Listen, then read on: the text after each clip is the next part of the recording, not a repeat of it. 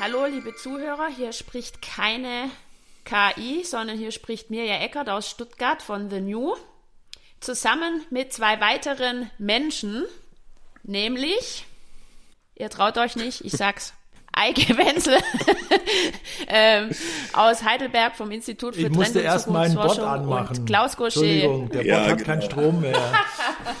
Der Eike musste erst hochgefahren werden. Das geht so nicht. Ja. Also, hier seid ihr. Hey, ähm, ich brauche nicht lang wiederholen. Wir machen direkt weiter. Ähm, ich glaube, alle drei haben den letzten Podcast, die letzte Folge noch lebhaft in Erinnerung und ich hoffe, ihr habt auch den vorherigen Teil ähm, angehört. Das empfiehlt sich auf jeden Fall als Fortsetzung für heute, wo es um die Zukunft geht, nämlich von künstlicher Intelligenz und auch Sprachbots wie ChatGPT. Und ich würde gern mit euch aber noch mal ein, ein kleines Resümee gern kurz vornehmen. Es war sehr lebhaft in der letzten Runde und wir haben jeder für sich, glaube ich, auch noch so die eine oder andere Fragestellung für heute mit rausgenommen. Soll jetzt nicht zu psychologisch klingen, aber wie ging's euch denn danach? Gibt's irgendwelche Resümees von eurer Seite? Ja, ich fand, dass wir tatsächlich in dem Podcast, in dem Gespräch ähm, gut demonstriert haben, was der Unterschied zwischen menschlicher Unterhaltung ist und der Unterhaltung mit einem äh, Chatbot. Und dass eben, während wir an diesem Thema arbeiten und drauf rumkauen und uns gegenseitig irgendwie fragen und antworten, dass dabei eben was entsteht und dass man schlauer rausgeht, als man reingegangen ist in das Gespräch. Man wird auch vielleicht schlauer, wenn man sich mit einem Chatbot unterhält, ähm, was jetzt Faktenwissen angeht, aber ich weiß nicht, ob es für die HörerInnen draußen interessant wäre, wenn sich drei Chatbots miteinander unterhalten, ob da wirklich etwas Neues bei entsteht. Ich glaube, deswegen hört man Podcasts, weil man dann eben anderen beim Denken zuhören kann. So haben wir es ja auch mal als Claim formuliert, ähm, dass das genau den Unterschied macht. Eike?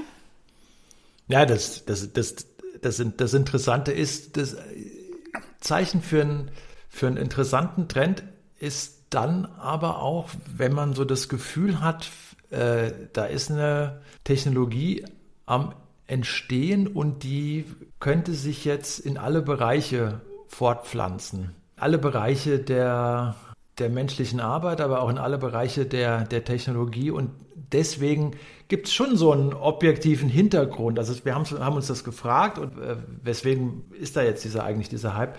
Und der Hintergrund ist ja schon, dass wir an dieser nächsten Stufe des Internets arbeiten oder dass, dass da jetzt so gefragt wird, was, was kommt jetzt? Und da hatten wir mit dem Metaverse, das war ja eine ziemliche PR-Panne eigentlich von, von Facebook. Also das sollte, hätte ja auch so der Einstieg mit diesem Wording Metaverse, hätte auch der Einstieg in diese Computerwelten, den wir sozusagen in diesen Com Computerwelten mit der Technologie verschmelzen. Das ist doch, das ist eigentlich der, der Punkt. Also wo ist eine Intensität in der Kommunikation mit Maschinen, die über das Ansehen von Bildern hinausgeht? Und das haben wir jetzt so ein bisschen über JetGPT entdeckt. Und natürlich ist Meta, also aka Facebook, daran interessiert, das, was JetGPT liefert, auch einzubauen in die nächsten Videogames und den Leuten noch einen Übergangs, einen einfachen über, einfacheren Übergang zu ermöglichen in künstliche Welten und sich mit Maschinen zu verbinden. Und ich glaube, das, das ist schon der, der Hintergrund, der objektive Hintergrund und der Punkt, weswegen wir in den nächsten Jahren tatsächlich von, von ChatGPT weiter hören werden, weil es sich in ganz viele Bereiche fortsetzen lässt, einsetzen lässt. Ob es tatsächlich die Suchmaschinen ablösen wird, da können wir auch nochmal drüber reden, würde ich dann wieder ein Fragezeichen machen. So sehr sehe ich das neue Werbemodell da noch nicht. Aber auch da kann man sich durchaus Möglichkeiten vorstellen, klar. Ja, wir haben ja letztes Mal schon gesagt, dass digitale Technologien und die Entwicklung ganz schön teuer ist. Was seht ihr da auf uns zukommen? Ich, ich bin gerade im Metaverse. Eike, da bin ich mir gerade nicht sicher, ob du das so ein bisschen kaputt gequatscht hast oder ob dir einfach nur die Story äh, nicht gefallen hat. Weil ich finde Metaverse nach wie vor richtig potenzialträchtig und habe mir gerade schon überlegt, meine Güte, was da alles abgehen kann in Verbindung mit noch äh, Chatbots. Das ist für mich eine Zukunft, da kommt eigentlich fast keiner dran vorbei, egal ob man will oder nicht.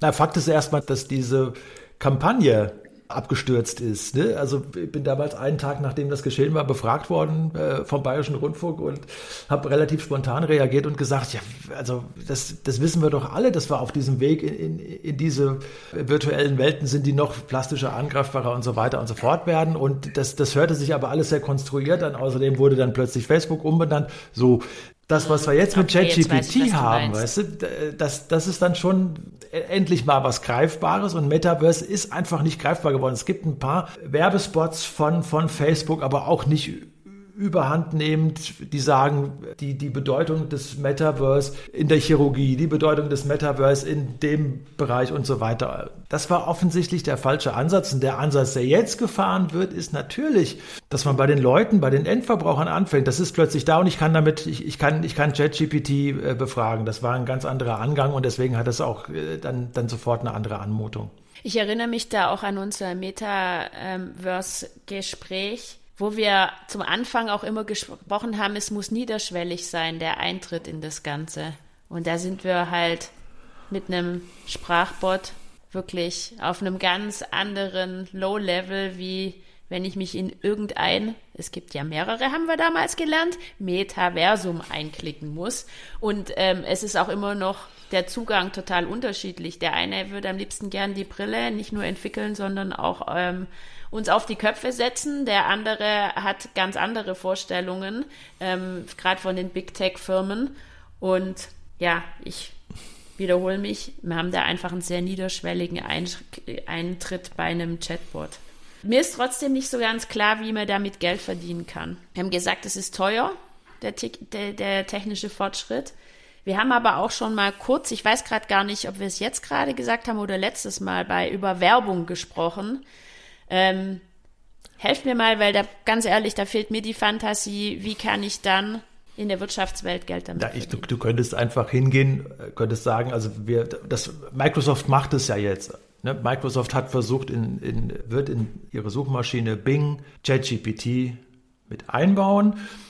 Und wo Microsoft damit hin möchte, ist an den großen, wichtigen Markt des Online-Marketings.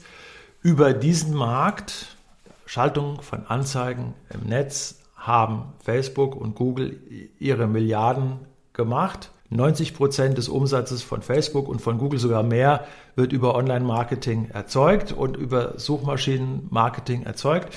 Und du kannst dir natürlich vorstellen, dass man, wenn man das jetzt mit ChatGPT verknüpft, dass es Produktempfehlungen über eine Suchmaschine gibt und wir sagen der Suchmaschine, dass sie bei einer Produktempfehlung, die sie uns gerade erklärt, ein bestimmtes Produkt nennen soll. Und derjenige, der den Spot bezahlt hat, der bekommt seine Namensnennung. Und das sind die Überlegungen, die sind relativ banal ne? und gar nicht so revolutionär. Also eigentlich, wie wir es schon kennen. Ja, absolut, ja. absolut.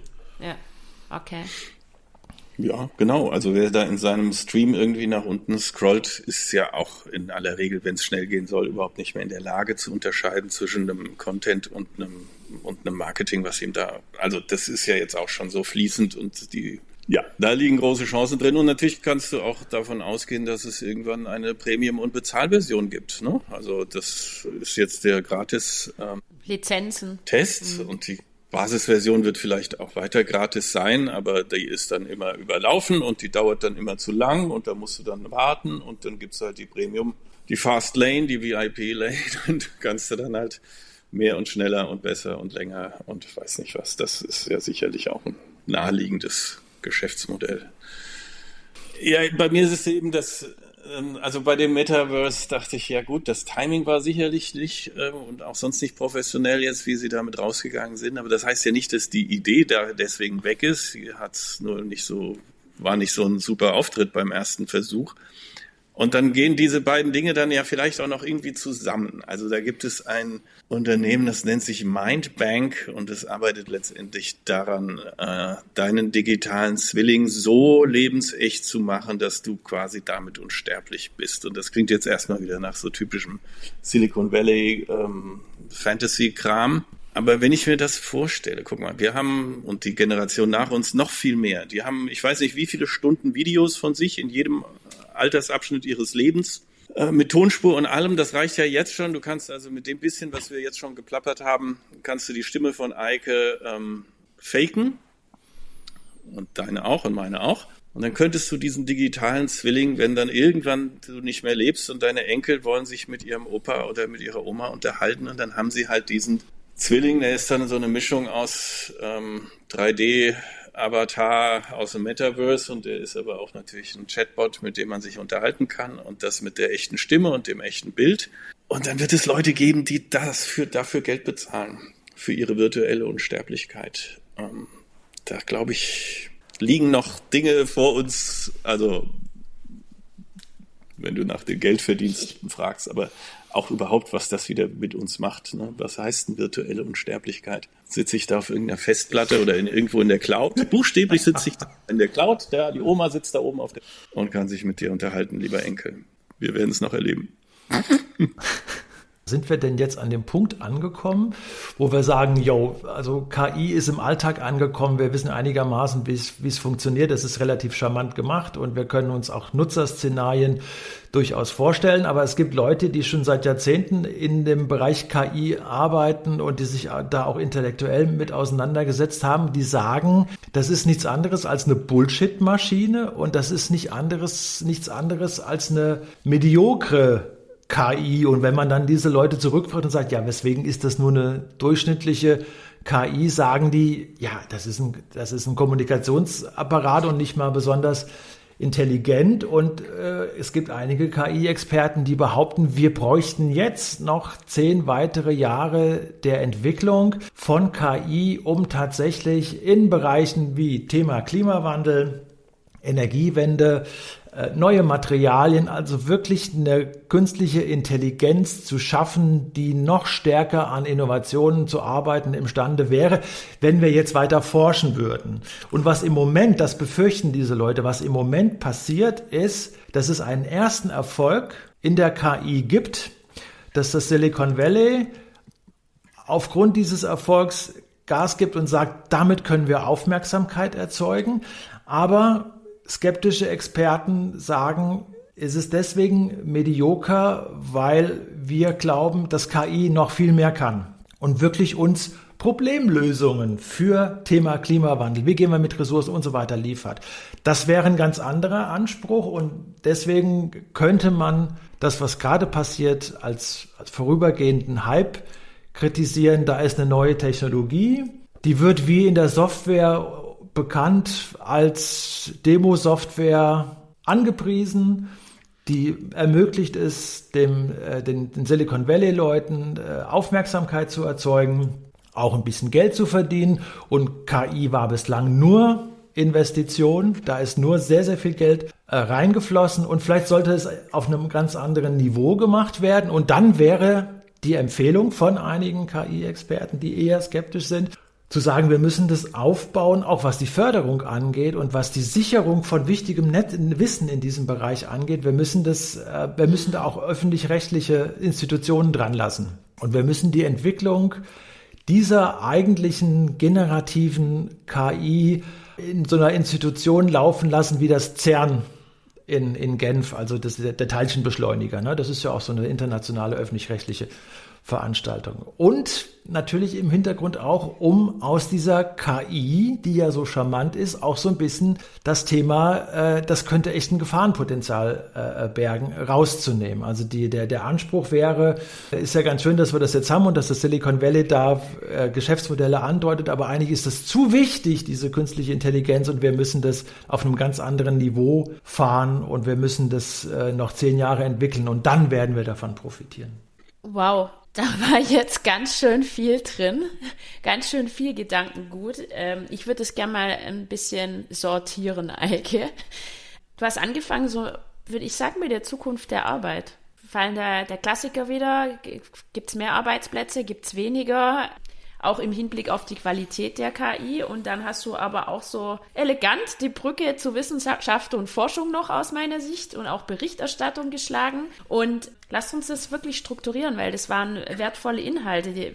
Und wenn wir jetzt mal anfangen mit dem ersten Teil von dir und sagen, die Zukunft der Arbeit, welche Berufszweige sind denn eurer Meinung nach am stärksten mit betroffen von diesen, ich nenne es jetzt neuen Möglichkeiten, die wir haben? Also den Gag muss ich natürlich jetzt auch bringen, dass ich unser Thema auch schon mal von ChatGPT habe beantworten lassen.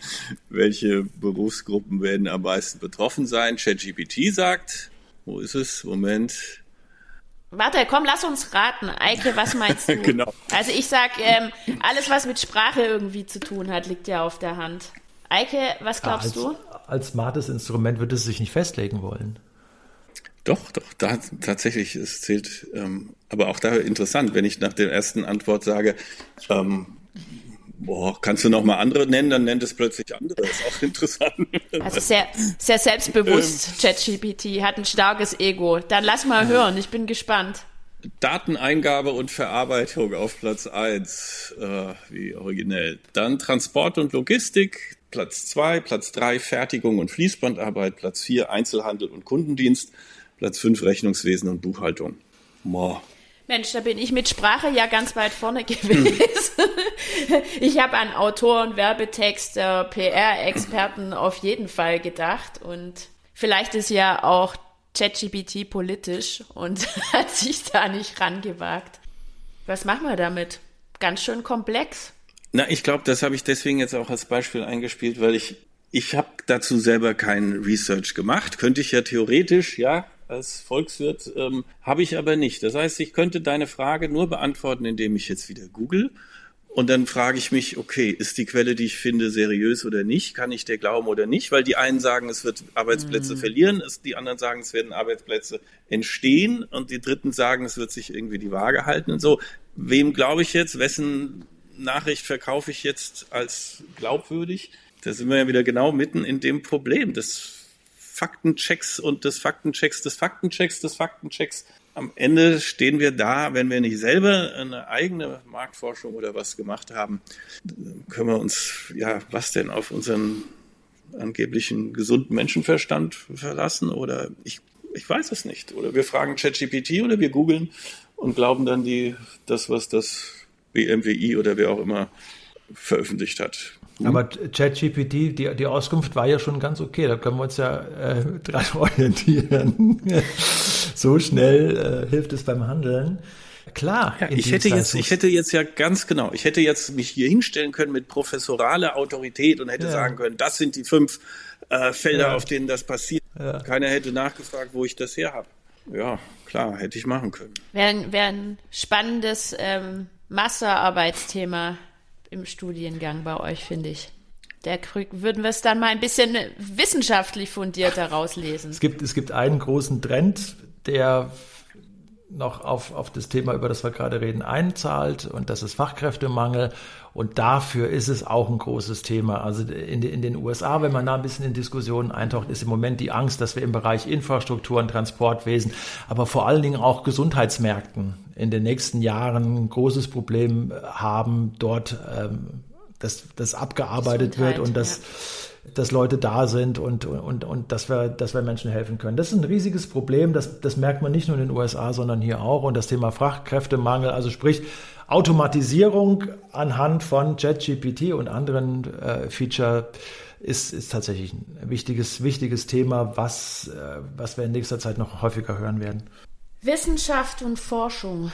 Da bist du auch schon mal kurz abgebogen, Eike. da würde ich aber trotzdem mal mit Klaus mich gern kurz austauschen. Was ist denn deine Erfahrung? Ich meine, dieses Programm hält ja auch in den Hochschulen dieser Welt Einzug. Was hast du bisher da mitbekommen und was glaubst du auch, wo geht's hin? Auch mal im positiven Sinn gesprochen.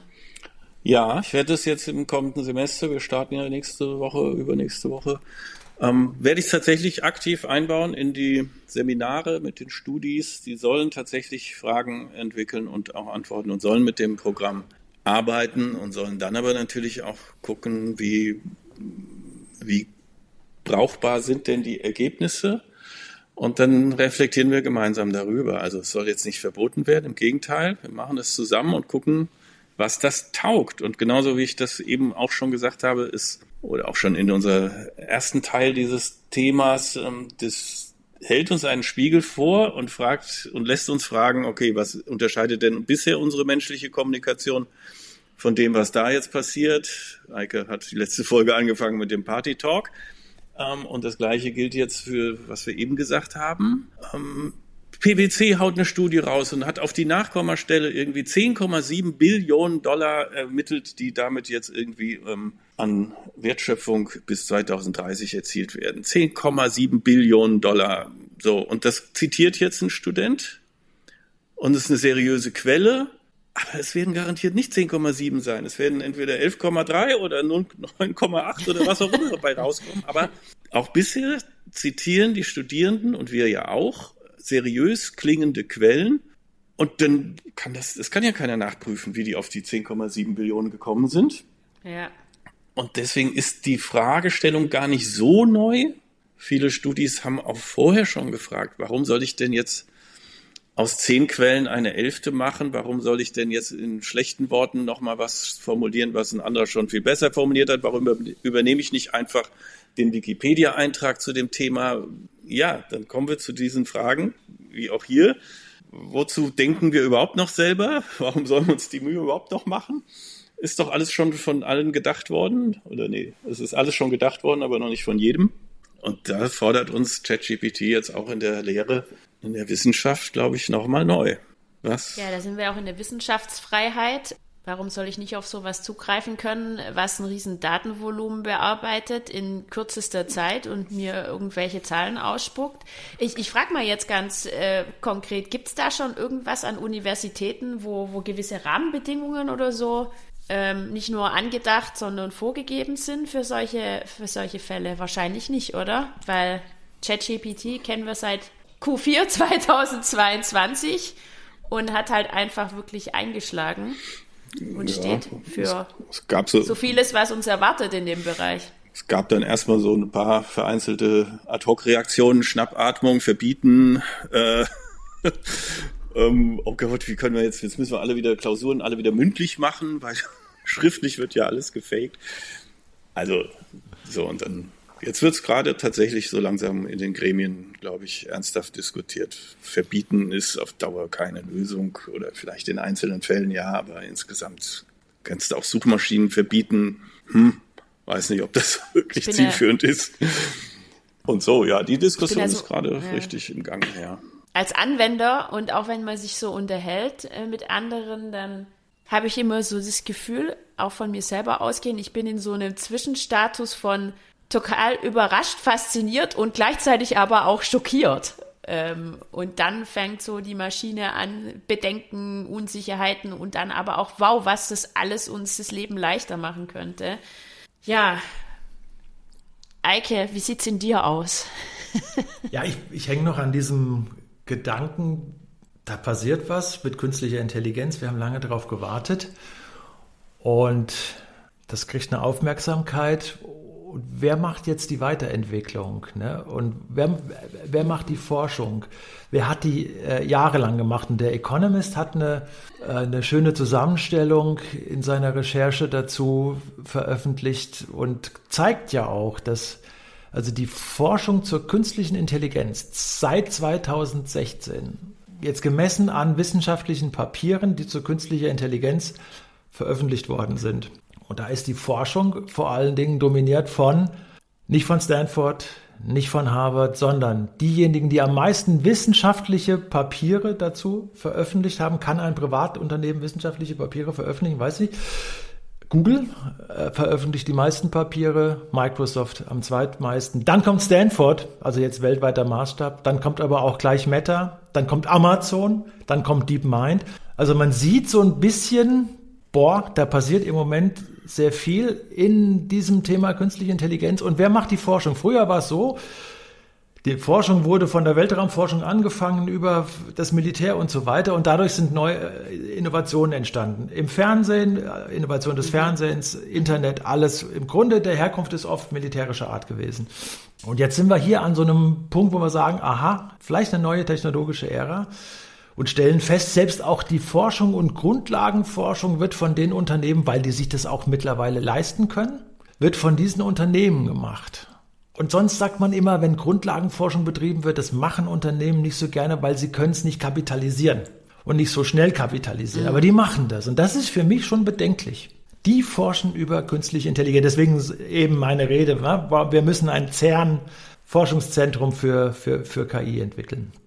Da arbeitet sie mir auch zum Thema Innovationszyklen, weil da ist ja jetzt schon ganz schön was angestoßen, die investiert wird, hast du ja, ja. auch gerade gesagt. Ich glaube, dass das wirklich auch äh, Folgen hat in puncto Dynamik etc. Wo kommen wir her und wie, wird, wie, wie rapide wird sich das weiterentwickeln? Ich erinnere mich an, in der, unserer letzten Folge hast du gesagt, dass ChatGPT sprichwörtlich relativ schnell, ich glaube 2025, 26 hast du gesagt, ausgelutscht sein wird. Könnte, ähm, ja. Und ja, was kommt als nächstes? Diese Innovationszyklen, die werden, glaube ich, immer kürzer. Ja, und es ist, ähm, es ist das. Ich frage mal, das Eike, was kommt als nächstes? Es ist, es ist das Vertrauen. Oder man, man könnte aus diesen Zahlen, könnte man ein gesteigertes Vertrauen von den großen, weltweit dominierenden Unternehmen, die ja uns auch das Thema mit Fake News vor Jahren beschert haben, von diesen Unternehmen könnte man großes Vertrauen in diese Technologie ableiten und könnte sagen, die glauben, dass das wirklich das berühmte äh, Next Big Big Big Thing ist und so, ne?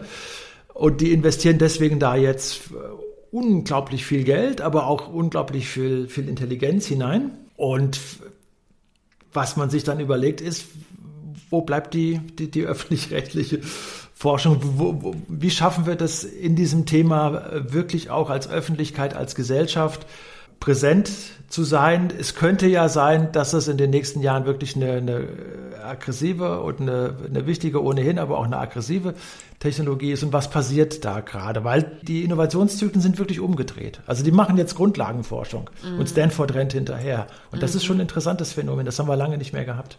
Wow. Ja, im Hinblick auf die Uhr frage ich euch mal, was ist euch noch wichtig, unseren Zuhörern mitzugeben? ich habe was, was mir wichtig ist, ähm, dass ich einfach weiterhin hoffe, dass wir die Menschen beherrschen und nicht umgekehrt. Das ist, ähm, glaube ich, immer wieder wichtig, auch der Satz, ähm, für was ist es gut, für was dient es uns Menschen, was wir da alles an Technologien ähm, an die Hand bekommen und in wessen Interessen ist uns da eigentlich was an die Hand gegeben. Das finde ich auch äh, ganz wichtig in unserem Alltag. Und was habt ihr, was ihr noch einfach gern wiederholen wollt oder nochmal in den digitalen Raum mit einwerfen wollt, bevor wir dann zu den Buchtipps kommen. Ich hoffe, ihr habt was dabei heute. Ja, ich könnte sagen, dass das wirklich wieder ein gutes Beispiel dafür ist, wie wir alle zusammen äh, uns mit Megatrends ähm, befassen sollten und die in ihren Kontexten zusammendenken müssen und dass wir nicht jetzt unbedingt noch mehr ITler brauchen, sondern eben tatsächlich Leute, die sich mit der gesellschaftlichen, der wirtschaftlichen und auch, aber nicht primär mit der technischen Entwicklung äh, so auseinandersetzen, dass sie nicht nur kritisch, auch systemisch verstehen, was da passiert, frühzeitig passiert. Es ist zwar jetzt im November irgendwie so ein bisschen über uns gekommen wie äh, eine unerwartete Welle, aber es war es natürlich überhaupt nicht und es ist auch kein, äh, braucht auch keine Glaskugel, um vorauszusagen, was in der zweiten, dritten, vierten Version ähm, von ChatGPT noch alles an weiteren verrückten Fähigkeiten da kommt. Mhm. Ähm, das, das, sollten wir alle immer schön aufmerksam und wach ähm, beobachten. Also für mich bleibt, dass es bislang immer so war, wenn man Technikgeschichte anguckt, dass die Technologie an sich nicht zu bösen Resultaten geführt hat, sondern dass es tatsächlich die Gesellschaft ist, die Technologie aneignet. Und das ist ja mein Plädoyer seit Jahren, dass wir als Gesellschaft technologische Entwicklungen eben idealerweise früher erkennen sollten und dann mit einem klaren Werteset uns bewusst machen, wie wir mit diesen Technologien umgehen. Und in den letzten Jahren war es eben, war sozusagen die Reihenfolge umgekehrt, aber wir müssen uns mit diesen Technologien offen auseinandersetzen und uns klar machen, dass die von äh, sich aus im Grunde erstmal nicht äh, das Ende des Abendlandes bedeuten, aber dann tatsächlich in der Gesellschaft eine Diskussion hinkriegen, dass wir die frühzeitig einschätzen können. Das ist das Wichtigste, was wir, glaube ich, da angesichts von Innovationen tun können. Vielen Dank. Das passt perfekt zu meinem Buchtipp, den ich mitgebracht habe. Und zwar geht es bei mir um das Buch Neugier. Neugier von Carl Norton. Da geht es darum, einfach Lust auf Neues und auf Veränderungen zu schaffen. Ist aus dem Jahr 2018, schon die zweite Auflage. Und ich finde erstmal die These schon spannend. Der sagt halt, äh, Neugier ist lernbar.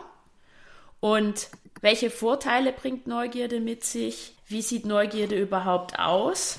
Und ähm, wie kann ich auch andere in meinem Umfeld neugierig machen? Und vieles mehr, die letzten Endes auf den, ja, ein Thema, was auf die Veränderungen unseres Alltags einspielt und auch auf die Dinge, die auf uns zukommen, wie zum Beispiel KI. Lest dieses Buch. Ich finde, ähm, es ist ein sehr guter Spagat aus Selbstreflexion. Wo stehe ich? Wie neugierig würde ich mich eigentlich einschätzen? Und wie kann ich mich auch resilient machen für das, was da alles auf uns zukommt? Neugier von Karl Norton. Na, wenn du es Resilienz sagst, kann ich natürlich direkt dran anknüpfen. Aber vielleicht hat Eike das sogar schon gelesen. Ich habe es bisher nur vorzulesen. Jeremy Rifkin, das Zeitalter der Resilienz. Der große alte Mann der Zukunft. Das habe ich schon gelesen. Du hast es schon gelesen. Okay. Sag du. Ja, habe ich. Sag du was. Leben neu denken nee. auf einer wilden Erde. Ja, ich habe es ja noch vor mir, deswegen ähm, tatsächlich gerade aktuell gelesen habe ich nur Belletristisches, ähm, die von mir sehr geschätzte Sibylle Berg mit dem Titel Ende gut. Passt ja auch irgendwie. Ende gut. Lese ich zum zweiten Mal, weil es so schön ist. Eike, und du?